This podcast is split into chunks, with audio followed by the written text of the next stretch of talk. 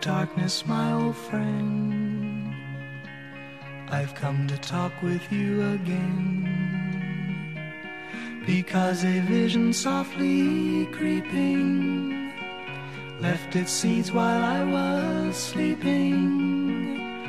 And the vision that was planted in my brain still remains within the sound of silence.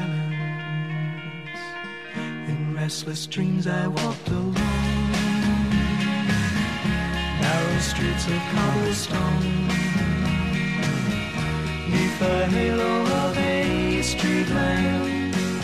I turned my collar to the cold and damp. When my eyes were stabbed by the flash of a neon light that split the night the sound of silence. And in the naked light I saw ten thousand people, maybe more. People talking without speaking. People hearing without listening. People writing songs that voices never share. No one dared disturb the sound of silence.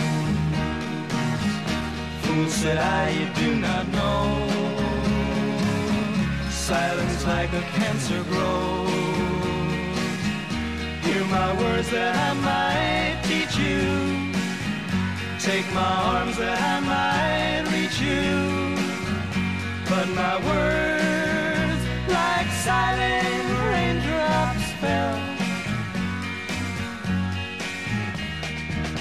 the wells of silence and the people bowed and prayed